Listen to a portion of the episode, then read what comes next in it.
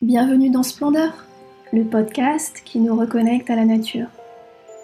Rejoignez-moi chaque mois en compagnie d'un invité pour explorer le lien sacré qui unit l'homme à la nature depuis la nuit des temps et qu'il nous est éminemment nécessaire de réhabiliter face aux crises globales et individuelles de l'humanité.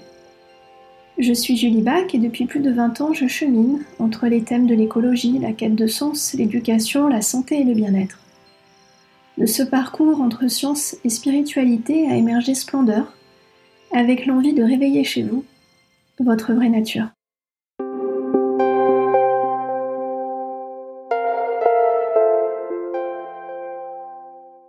Je suis très heureuse de vous accueillir dans ce premier épisode de Splendeur. Pour inaugurer ce podcast, nous allons embarquer dans l'immensité et le froid du Grand Nord. Nous y croiserons des ours polaires, raviveront des souvenirs d'enfance et rentreront en contact avec la nature spirituelle de l'homme.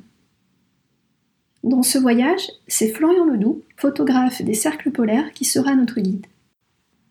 Nous le retrouvons dans quelques instants dans le port de Tromsø en Norvège, alors qu'il s'apprête à partir pour une nouvelle expédition à destination de l'archipel du Svalbard.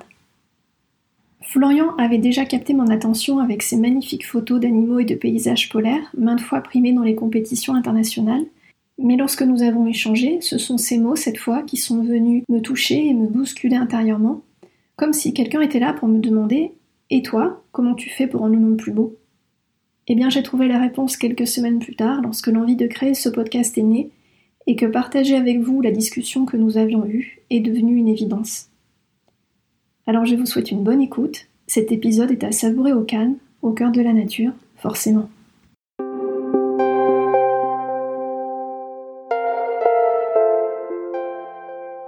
Bonjour Florian, ravi de faire votre connaissance.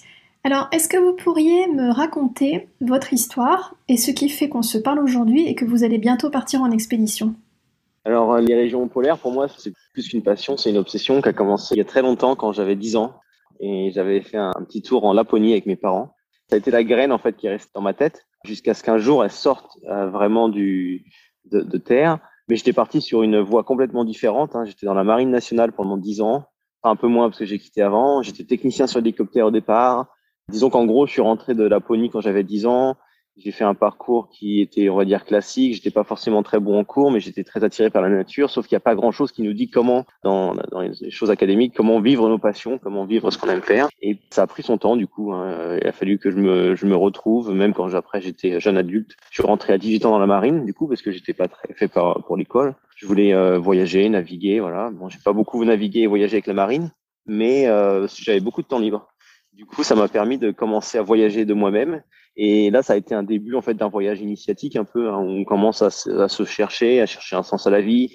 Et puis euh, la photo que je pratiquais, euh, la photographie que je pratiquais depuis déjà quelques années euh, en tant qu'amateur dans mon jardin quand j'étais ado, s'est développée pendant ces voyages-là. Donc en fait, ces voyages sont faits naturellement vers le nord parce que je cherchais les grands espaces. Donc ça a été le nord de la France au début. Hein. Ça a été vraiment juste l'Écosse, l'Irlande. Puis on gagne en expérience, on apprend à être dehors, à, à camper, tout ça. Et puis bah, jusque là, maintenant où voilà, je fais des choses euh, beaucoup plus extrêmes par des températures moins 40 euh, avec les ours, mais ça a pris du temps. Et alors, dans quelle mesure ces voyages ont alimenté votre passion pour la photo? Au fur et à mesure que je faisais ces voyages, je faisais aussi beaucoup de coups de photographie pour amener euh, un peu ce que je ressentais, pour partager avec au départ mes proches, mes amis. Et puis ça s'est développé, c'est devenu un peu vraiment un moyen de communication pour moi, de transmettre mes émotions donc la photographie, en fait, c'est construite autour de deux choses pour moi l'Arctique, le Nord, et transmettre mes émotions. En fait, c'est vraiment ça ce que je ressens pour euh, les animaux, la nature. Du coup, je fais ça pendant quelques années en étant toujours dans la marine. Je voyage en perso, je fais des choses un peu au nord. Je vais de plus en plus au nord, l'Islande, les, les îles Féroé, la Norvège, jusqu'à un jour où euh, je postule dans la marine pour devenir photographe. Je prenais cinq personnes sur 30 et j'ai réussi à être photographe dans la marine et euh, à ce moment-là, quand je fais ça dans ma dans ma vie, je fais aussi ma première expédition perso au Groenland avec euh, deux autres amis euh, où on part en sac à dos, kayak et des choses comme ça. Et là, ça a été aussi un gros déclic. En fait, c'est là où la graine de, de, l'Arctique est sortie de terre avec le Groenland. Et alors justement, depuis cette première expédition au Groenland, qu'est-ce qui s'est passé? Qu'est-ce que cette graine a produit au final? Plein de choses quitté la marine d'un coup pour un voyage justement au nord du Canada, un voyage en terre de Baffin, Baffin Island, où j'ai fait cette photo de l'ours qui traverse la banquise, qui reste toujours ma, ma photo la plus iconique à l'heure actuelle, et qui est la photo qui a changé ma vie. Ça faisait des années que je savais que je voulais faire d'autres choses, que je, je voulais euh, faire ces choses-là avec la nature. Un an avant, j'ai eu un accident de voiture en France et euh, j'ai rien eu, comme un peu comme un miracle, mais ça a été un, gros signal aussi. Mais euh, je savais que je voulais vivre euh, la vie pleinement et tous les jours à 100%, voire 200%. Et puis, euh, puis être heureux, quoi. Parce qu'en fait, euh, du coup, je quitte la marine pour faire ce voyage parce qu'il fallait deux mois de vacances que je n'avais pas. La seule solution, c'est de dire à mes chefs, bah, dans deux semaines, je suis plus là, je, je m'en vais. Et euh, j'ai fait tous mes cartons et euh, je savais pas ce que j'allais faire après, mais je suis parti. Et puis voilà, j'ai vécu euh, une aventure unique de deux mois et j'ai fait des photos nouvelles qui sont venues s'inscrire euh, dans le, le, le, début de la base de mon travail aujourd'hui, qui est quand même une signature forte de mon travail avec les images aériennes. Et puis bah, depuis, après entre ça et, maintenant, il y a eu plein plein d'expés. Et puis ça se développe, ça grandit toujours plus. Hein. Jusqu'à là, l'hiver dernier, travaillé pour euh, le film Disney, Ours polaire, qui sort le 22 avril. Aussi pour Terre de glace, BBC, qui sortira à l'automne. À travers le parcours que vous nous avez décrit, on comprend que c'est votre enfance qui a nourri votre amour de l'Arctique.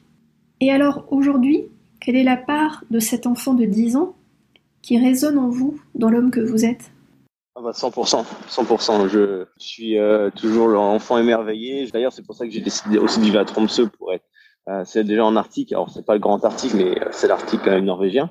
Et ça me permet d'être en nature tous les jours. Cet endroit nourrit mon travail, en fait. C'est cet, appel que j'avais enfant de, des grands espaces où je me sentais déjà bien quand j'étais enfant, même si c'était à l'époque que des bois, que les forêts autour de chez moi. Et quel a été l'impact de votre éducation?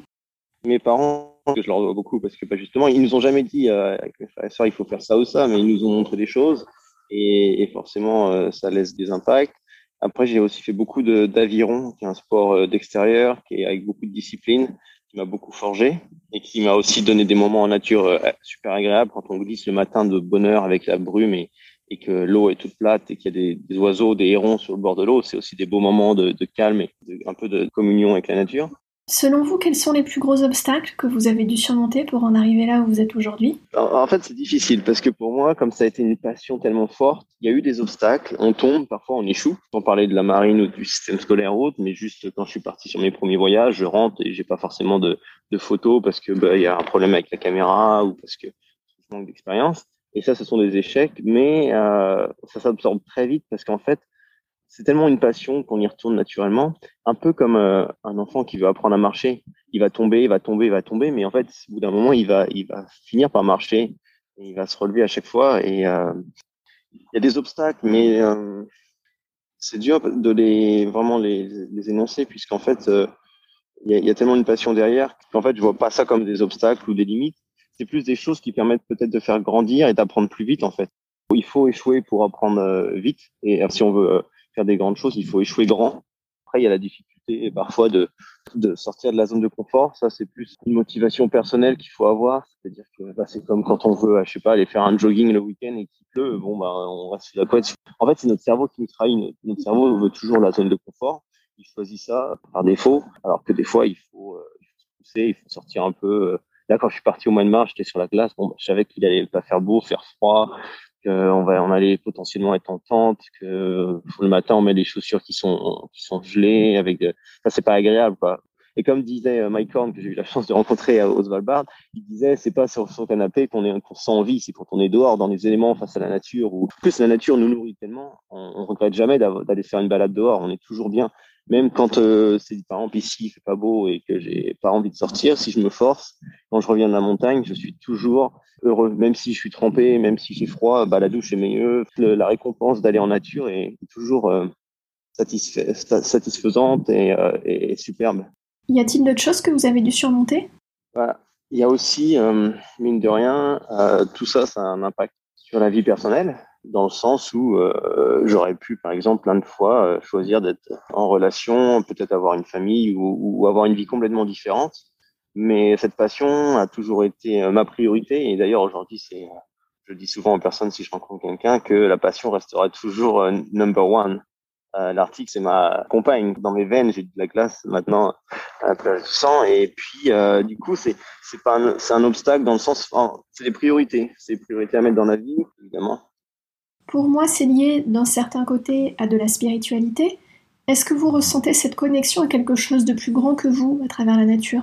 Ah oui, oui, c'est une évidence. Il y, a, le nombre de fois où euh, quand on est dehors comme ça en nature, il y a, quelque chose de plus grand. Alors, je le retrouve aussi ici en haut des montagnes, hein, quand je vais skier, je le retrouve en haut d'un sommet où et qu'il y a un coucher de soleil, que d'un coup on a l'impression d'être en connexion avec la nature et qu'on sent des choses plus grandes. Il y a au Svalbard ou dans l'Arctique très reculé, là où il y a vraiment plus de civilisation euh, et où il y a des ours, là il y a encore quelque chose de plus fort. Là on, là, on sent faire euh, un avec les origines de, la terre presque, de la nature. Et ça c'est quelque chose de puissant qui, est nourrissant. C'est un, sentiment unique et ça donne un sens à la vie aussi, où on sent, on sent notre place en fait dans la nature. Est-ce que vous diriez que quelque part ça a à voir avec l'amour? Mais pas l'amour sentimental, l'amour avec un grand tas, l'amour euh, en tant qu'énergie au final oui, oui, oui, tout à fait. L'amour inconditionnel, l'amour euh, du vivant, notre petite place sur Terre. On se sent petit et on se sent bien quand on, on trouve une, une place et un sens dans ce monde. Euh, et c'est souvent ce qu'on cherche d'ailleurs à travers plein de choses. On cherche du, sens dans, à travers les religions. Quand on peut pas expliquer les, phénomènes naturels, on a souvent euh, dans le passé mis la religion sur ça, que ça soit d'ailleurs avec l'existence du monde ou, même euh, par exemple les aurores boréales ici à Tromsø ou en, Arctique, elles ont souvent été l'objet de croyances dans les cultures nordiques, comme quoi des fois c'était des esprits qui communiquaient, alors qu'on sait très bien que c'est un phénomène euh, physique maintenant, on peut l'expliquer. Comme on cherche du sens, on a toujours quand même cette, euh, ce, ce, manque de savoir euh, qu'est-ce qu'on fait là, pourquoi on est, on est, on est équipé de, notre savoir et notre conscience. Mais plus ça va, plus euh, je ressens aussi que les animaux ont ce, des sentiments, beaucoup, ça c'est sûr. Ils ressentent des choses euh, comme, comme on les ressent en fait. Alors justement, quel est votre regard par rapport à la détérioration de ce grand nord, de ces espaces polaires et des grandes espèces qui les peuplent, comme l'ours? Comment vous voyez ça? Dans quel état est-ce que ça vous met? Est-ce que vous ressentez un sentiment d'impuissance? J'ai des phases, il y a des périodes où c'est pas évident. On se dit euh, qu'on n'arrivera pas à grand chose euh, en tant qu'individu ou même à plusieurs. Après, il y a une chose dont je suis quasiment certain, c'est que la Terre est ici depuis 4 milliards d'années. Il y reste à peu près 4 milliards d'années euh. Notre temps sur Terre est minime et tout petit, c'est un grain de sable. La Terre, elle continuera sans nous. Malheureusement, on est en train de prendre avec nous, et c'est déjà le cas des espèces, qui est très triste, mais quelque part, euh, la vie sur Terre a toujours fluctué, il y a toujours eu des catastrophes, et ça se trouve, on, est la météorite du, du 21e siècle, et qui va faire que, à un moment donné, la vie va euh, être réduite, comme après la météorite, et au final, euh, la vie recommencera et, offrira d'autres choses possibles. C'est le côté positif, mais enfin pas positif, mais c'est le côté de se dire qu'au final, on, détruit tout. C'est très triste parce que ce monde qu'on a aujourd'hui, il est, il est d'une beauté et d'un équilibre tellement parfait je veux dire, la vie aujourd'hui sur Terre, elle tient à, c'est tout petit, c'est un film, ça tient à rien. À quelques degrés en plus ou en moins, ça tient à des écosystèmes qui s'écroulent et puis tout change. Et c'est d'une beauté, cet équilibre, qui est pour moi sans, sans mots presque. Et c'est très triste que nous, en tant qu'humains, on, on déstabilise tout ça et on la détruise. Le futur des ours, du coup, en fait, c'est encore une fois, c'est pareil. Bon, il y a le climat évidemment qui les impacte avec le manque de glace. Il y a aussi un gros souci, c'est l'être humain qui les chasse beaucoup. On tue encore 1000 par an. Ce qui fait que depuis que je suis né, il y a à peu près 33 000 ours qui ont été tués, ce qui est plus que la population actuelle, ce qui est aberrant. Il y a, il y a plein, plein, plein de, de problèmes et l'être humain est la source principale. Pour revenir sur la question de base de ce sentiment d'impuissance, ce que j'ai analysé, c'est qu'en fait, l'homme est complètement déconnecté de la nature. Dans notre société actuelle, il y a euh, l'humain et il y a la nature, c'est là-bas, c'est autre chose, c'est un autre monde. Et cette déconnexion, en fait, c'est elle qui nourrit ce, problème. Les changements climatiques, en fait, je dirais, c'est plus un résultat d'une problématique. Euh, le, le, les changements climatiques ou perte de biodiversité. D'ailleurs, c'est aussi un, très gros souci. Et donc, du coup, ces deux problématiques sont des résultats des conséquences du fait qu'on soit déconnecté, déconnecté de la nature. Et ce qu'on fait là avec les changements climatiques, les problèmes qu'on a aujourd'hui, c'est qu'on met de l'eau sur le feu. Et cette eau sur le feu, j'appelle ça les, euh, les initiatives qu'on prend avec des, des, des, voitures plus écolo, des voilà, essayer de réduire notre consommation, des choses comme ça. Et là, on met de l'eau sur le feu. Mais par contre, en ayant toujours la même attitude et cette déconnexion envers la nature, on continue d'alimenter ce feu à la base. Donc en fait, tant qu'on n'agira pas sur les mentalités et sur la façon dont on voit la nature et dont on doit être part de la nature, ça va ralentir. C'est pour ça qu'à travers les photos, du coup, j'essaye, pas que moi, mais euh, mes collègues et on essaye euh, de, communiquer sur euh, le, fait que la nature, on en fait partie, sur cette beauté et que je dis souvent d'ailleurs avec les photos, surtout les photos aériennes, que je ne, je ne suis pas l'artiste. La nature est l'artiste. En fait, je veux que les gens comprennent que tout ça, c'est c'est vrai, que tout ça, c'est la nature qui le crée et que c'est une beauté qui existe et qu'on en fait partie. Par rapport à votre parcours, qu'est-ce qui vous inspire de la gratitude?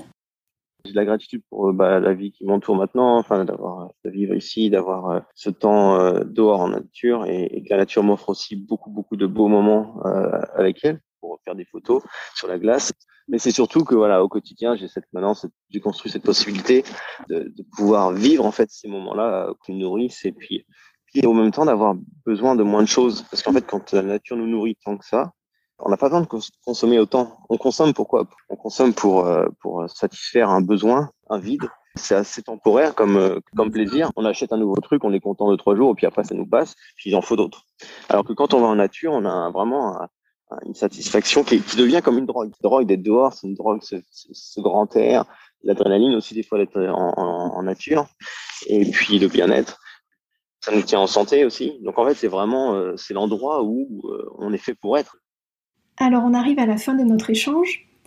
Quelles leçons apprises au contact de la nature aimeriez-vous partager avec nous pour conclure? Apprendre à vivre avec moins, c'est un truc que la nature nous permet de faire. On chiffre nos intérêts sur d'autres choses, sur des ressentis plus que sur des, consommations. Tant à dire que quand euh, on fait un avec la nature, on apprend à l'apprécier, elle a beaucoup plus à nous offrir que des ressources naturelles qu'on exploite. La nature, elle peut nous nourrir, nous apporter une joie qui est infinie pour la vie et qui est très profonde. Eh bien, écoutez, mille merci pour cette entrevue qui était vraiment très très intéressante. Merci pour, euh, merci pour les questions euh, pleines de sens. C'est intéressant de pouvoir parler un peu plus du, du, sens, de choses un peu plus profondes. C'était un plaisir et puis bonne expédition, alors profitez-en bien. Merci. Au revoir Florian. Au revoir Julie. Un grand merci pour votre écoute. En vous rendant sur le site splendorpodcast.com, vous pourrez retrouver toute l'actualité de mon invité, la retranscription de cet épisode et vous pourrez aussi vous abonner à la newsletter de Splendeur pour rester informé de la sortie des prochains épisodes. Et si vous voulez contribuer à reconnecter l'homme à la nature, partagez ce podcast autour de vous et soutenez sa diffusion en lui attribuant 5 étoiles ou en suivant le compte Instagram Splendeur Podcast. Je compte sur vous, merci et à bientôt